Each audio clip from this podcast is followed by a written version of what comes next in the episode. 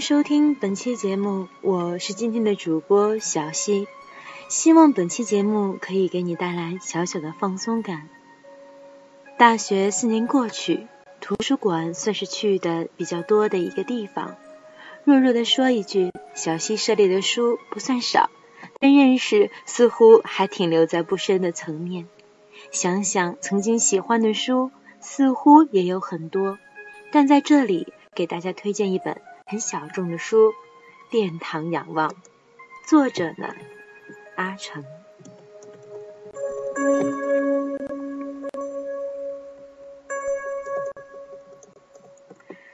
书中记述了世界上很多著名的建筑，这里小溪就不一一叙述了。如果你喜欢旅行，有幸实地游览了世界各大艺术圣地。就请正在听节目的你看看这本书，听听阿成怎么说。作为一个作家的阿成，并不是一个建筑方面的专业人士。这本书似乎也被安上了并不专业的标签，但他那朴实的笔调讲述建筑观，并不影响所谓专业的我们走进他那亲切的建筑世界。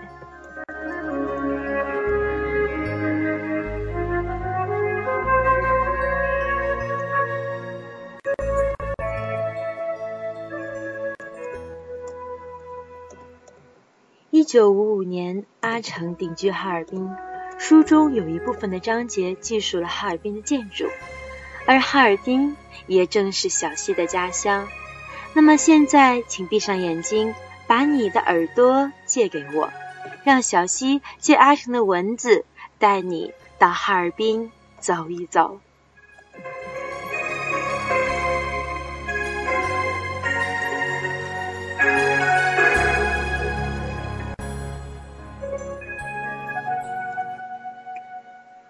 想到哈尔滨，你想到了什么呢？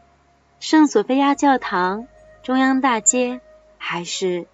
那么我们今天先避开这些哈尔滨的建筑名片不谈，就现在，就像分享秘密一样，小溪和你走走人数不多的小路，看看别样的哈尔滨。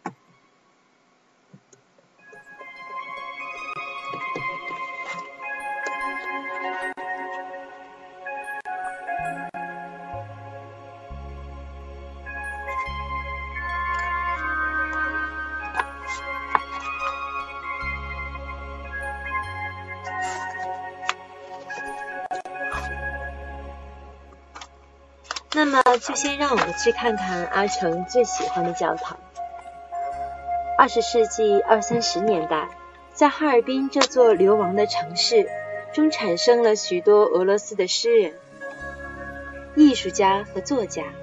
我们可以从他们的诗句中窥视这座城市先前的样子。侨居在哈尔滨的诗人在记自己的诗篇中这样写道：“我经常从梦中惊醒。”一切往事如云烟再现，哈尔滨的钟声响起，城市裹上洁白的外衣，无情岁月悄然逝去，异国的晚霞染红了天边。我到过许多美丽的城市，都比不上尘土飞扬的你。看来呀，尘土飞扬是早年哈尔滨这座城市的基本风貌。城市看起来的确有些原始，但比起战火纷飞的欧洲战场，宜人多了。至少生活在尘土飞扬的哈尔滨城里，没有生命危险。毫无疑问，那些流亡到这座还不大像一座城市的城市中的俄国人、犹太人和其他国家的人，建立起了他们新的流亡家园。这些建筑当中，首当其冲的就是教堂。在俄国人、犹太人眼里，没有教堂的城市是不可想象的。一座城市在他们看来，第一个出现的建筑就是教堂，然后才是民宅。就是说，得先有上帝住的地方，然后再造一些上帝子民住的房子。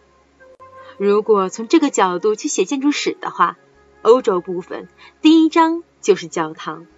教堂、房子、街道，三点成线，新的城市的进程基本上就开始了。到了这座城市之后，我首先看到的是圣母领报教堂。这座教堂就在我家新宅的对面。教堂的钟声敲响了，我不由得把目光转向了这座金碧辉煌的教堂。当时，他正沐浴在夕照之下，整座教堂闪耀着神奇而美妙的橘橙色。现在看来，建筑物也需要最佳的光线衬托，甚至是这种转瞬即逝的衬托，也会在你的心中永生注重，难以忘怀。在我出生地坡镇也有一座东正教堂，但比起眼前这座教堂就小多了。眼前这座教堂的名字有好几种翻译，有人叫它圣母报答教堂，后来我才知道，它准确的名字应该叫圣母领报教堂。这是为了纪念圣女玛利亚借圣灵受孕而生耶稣的一座教堂。开始的时候，我曾推想。当这个教堂建成之后，它迎来的第一个盛大的宗教节日一定是圣母领报节。然而，推想毕竟是推想。这座圣母领报教堂是一九零三年初建的，于一九四零年再度重建，由图塔斯诺夫斯基设计，属拜占庭风格，可容纳一千两百人，被称为远东最宏伟、最壮观的教堂。站在我家那栋灰色的小二楼铁雕花洋花台上，或者站在西面那个木雕雕着木饰花篮的阳台，都可以看到它。它占地很大，有一种罗马圣彼得大教堂的风采和气派。特别的一点是，在教堂的院内竖立着巨大的水泥结构十字架。从这个巨大的十字架中，我感到了一种上帝将在此地扎根的感觉。毕竟这里是流亡地，扎根的意识，特别是上帝与他们同在的渴望，非常之强烈。作为建筑，它完全有能力表达出这种感情。这个教堂院中的大十字架，就是流亡者构图的心声。建筑的确是一种语言，当他们在表达一种遥远的、我们不熟悉的生存景观的时候，同样是做的那么简洁，那么优秀。而且是那么的富有象征性。这座建筑的占地很大，被栅栏围着，里面有草坪，空旷的很。空旷的草坪是突出建筑之高大最有效的手段。当然，这空旷设计不仅仅表达一种高大，而是表示上帝的宽厚和仁慈的心怀。这对流亡者来说是非常重要的。我认为这座东正教的教堂是哈尔滨最美丽的教堂，在情感里它是属于我的，即一个哈尔滨少年的教堂。它不仅在我的记忆里，也在我的情感中。一座建筑若在一个人的记忆中保存下来，它就具有了朋友与亲朋的品质。教堂栅栏院外的马路被修成了俄式的方石路。我宁可相信这是俄国流亡者出于思乡的情感而设计的，而这座被俄侨诗人称之为“尘土飞扬”和流亡者的城市里，有一半以上的马路铺上了这种面包式的、略感粗糙的方式。不仅细腻建筑之美，有时候粗糙也是一种建筑美。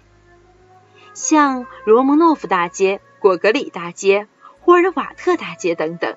都被铺上了这种粗糙的方石，它们已不再是尘土飞扬了。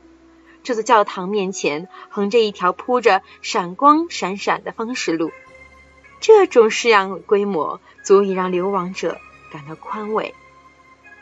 一座建筑的宽慰作用是不可忽视的。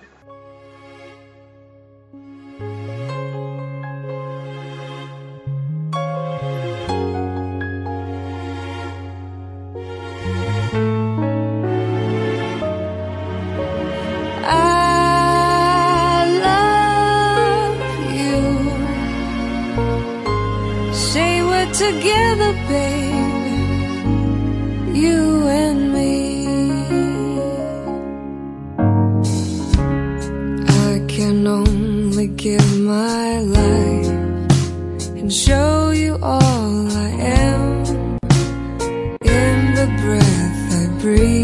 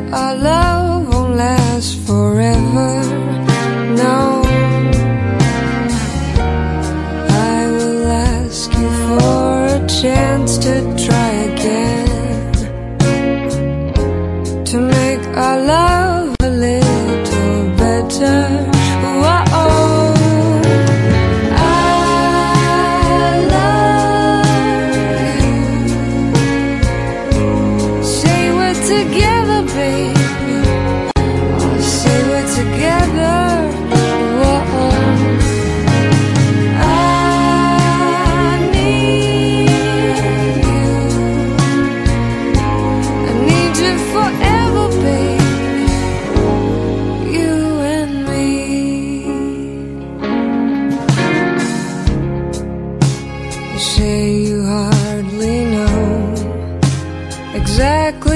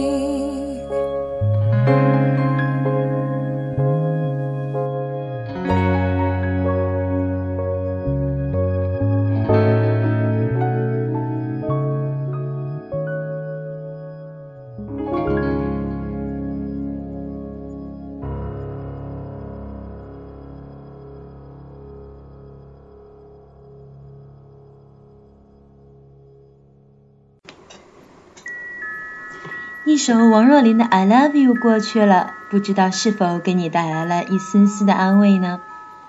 谈过了哈尔滨的教堂，继续谈一谈哈尔滨水上建筑的表情吧。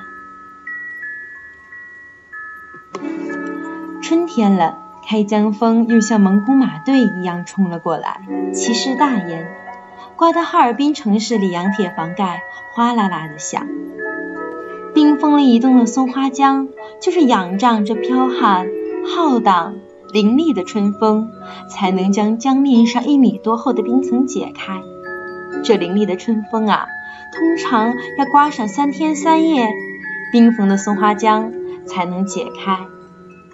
解开的冰排一块块的相互摩擦着、冲撞着，簇簇拥拥、层层叠叠的向下游浮去。雄浑的松花江一泻千里，日夜不息地来到了天鹅的故乡哈尔滨。毫无疑问，正是这条大江孕育了这座城市，并书写了这座城市的古老文明。水是城市的血脉，也是水，也是生命的支撑。水也是城市的灵魂，灌溉、饮用、沐浴、运输、建筑。等等等等，都离不开水。人们对水的依赖，产生了对水的崇拜。就哈尔滨这座城市的本意而言，就含有许多水的成分，像扁舟、小渔村、半岛、晒网场、黑色的河滩等等。松花江不仅是哈尔滨的母亲，也是这座城市的图腾。哈尔滨铁路江上俱乐部，松花江边最令人神往的建筑小品之一。它同样是一座俄式建筑，而且是百年来最有特色的，并成为哈尔滨标志性的建筑小品。这个构思巧妙的俱乐部有餐厅、舞厅、客房和茶厅，木栅栏式的大门临江一侧。那个有着法国建筑特点的橘色尖塔，几乎成为十里长堤的一个象征。而临江一面的那个硕大的外飘式的浮栏，让人有一种站在航船上的感受。几乎所有的哈尔滨人对这个建筑小品都很痴迷。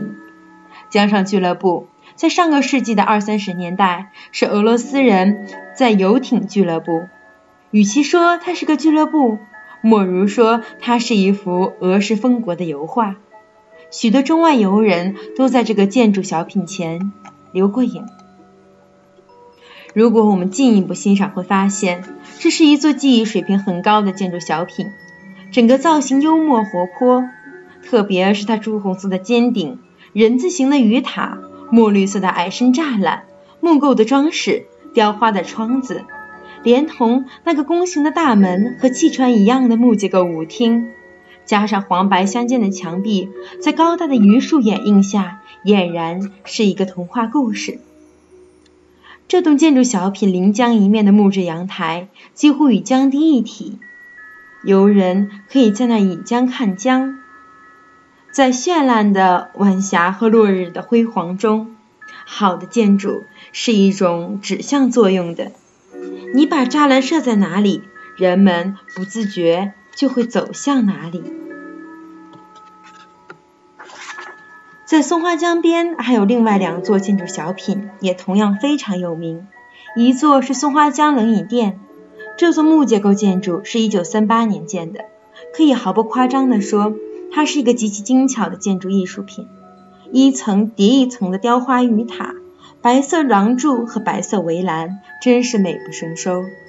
年轻的时候，我经常和一些年轻朋友到这里喝啤酒，自在这里喝啤酒，看江上的帆船、汽轮、江鸥，那种感受无与伦比。因此，景楼式的小品建筑也是浪漫的出发点。他们将人类的理想与憧憬从这里放飞。哈尔滨江畔餐厅是一个俄式砖木结构的建筑小品。临江的那一侧是一个木结构的、由一根根多棱的廊柱支撑的大凉台，供餐客凉快的用餐。正门是一个尖顶的、以致有些夸张的木结构鱼塔，鱼塔的下方有四根矮雕柱支撑着。这个建筑小品也是一个神话，一首抒情诗。同优秀的文章一样，细节的作用在一栋建筑中常常有着神来之笔和点睛的作用。哈尔滨城市建筑细节引起我的注意，是一次我在城内的某栋建筑的廊柱下避雨时突然发现的。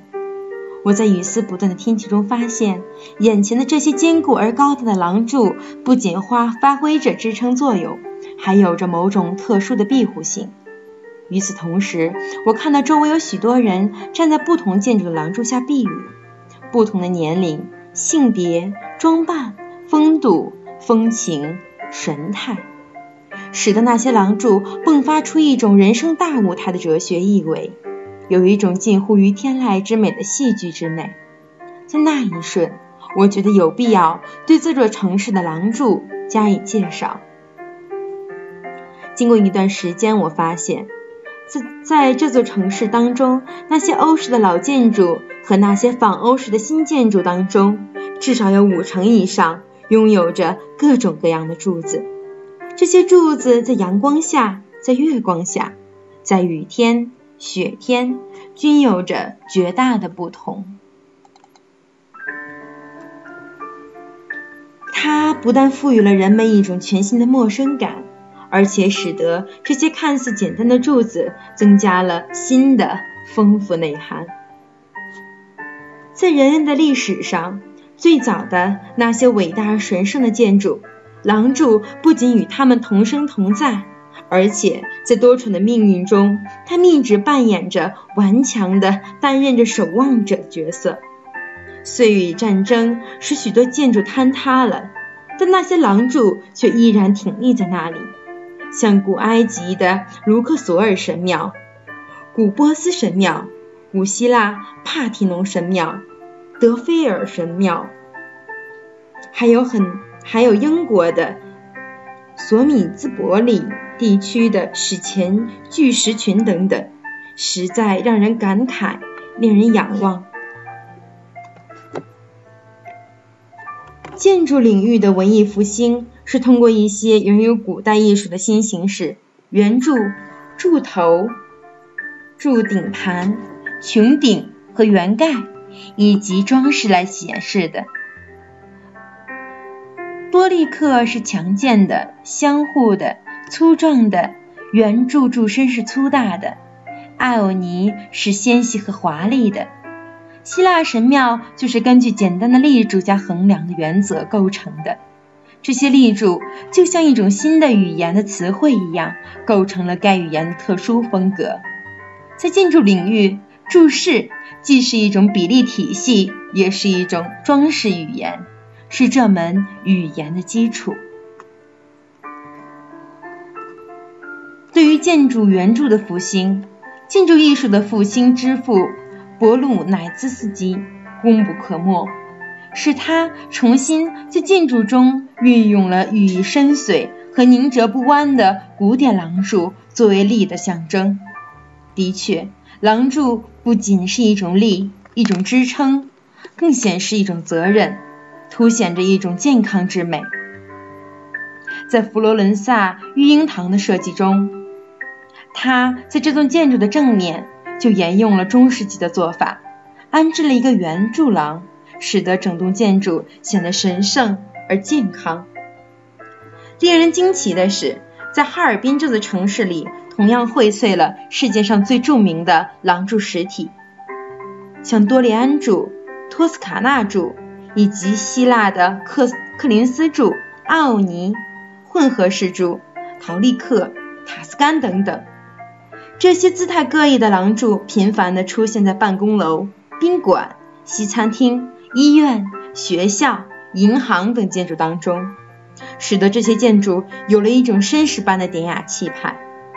这不仅是一种建设的奇迹，也是一座城市可以引以自豪的地方。我很欣赏和平先生在他的著在他的著作《凝固乐章》中所讲的。罗马人通过柱间的运用，也创造了古典建筑的节奏语言。柱间距离及柱距确立了一种建筑的结构。他们根据柱子的直径建立了五种标准形式。在维特鲁威的书中，最密的风格称为密柱式，接着是窄柱式，正柱式、宽柱式和最宽的离柱式。当人们在这些不同的柱式间散步时，会产生不同的情绪。窄柱式犹如一场急速的比赛，正柱时间可以如绅士般散步；密柱式意味着暂停，跨度非常大的离柱式如缓慢的跃进。游览罗马的古典建筑，真犹如欣赏一篇乐章。宽柱式宛如乐章中的柔板，正柱式如行板，窄柱式如同快板，密柱式多少像急板。而急柱式则与慢板相似，哦，是离柱式。建筑总的形状相同，柱距却有差异。柱子或组合起来，或分割开来，他们所引起的怀古反应万千。布拉曼特的宽柱式带来庄园、宁静和沉思；对克斯莫尔的密柱式给人紧张感。像一个用于礼仪的栅栏。建筑中的廊柱应该是建筑物的音符，它们是有灵魂的，它们一直在等待着你。当你经过时，他们会变奏出一曲美妙的音乐，让你有一种在历史和天堂中漫步的享受。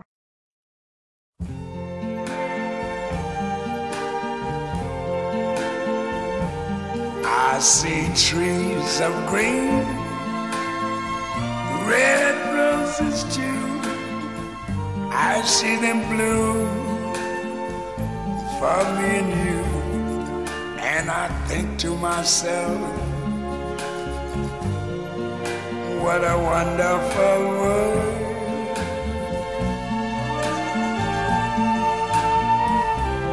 I see skies of blue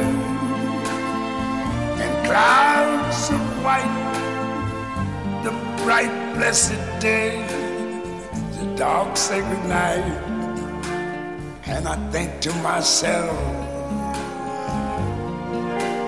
what a wonderful world.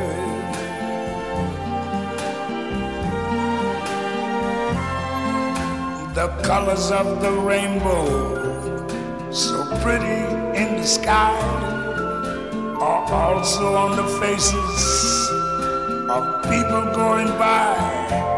I see friends shaking hands, saying, How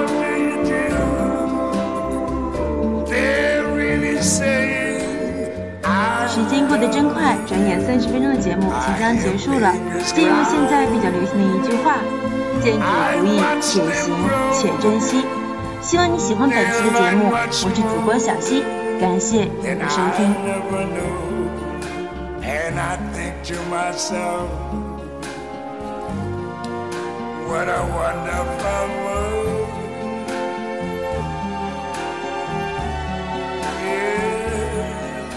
I think to myself, what a wonderful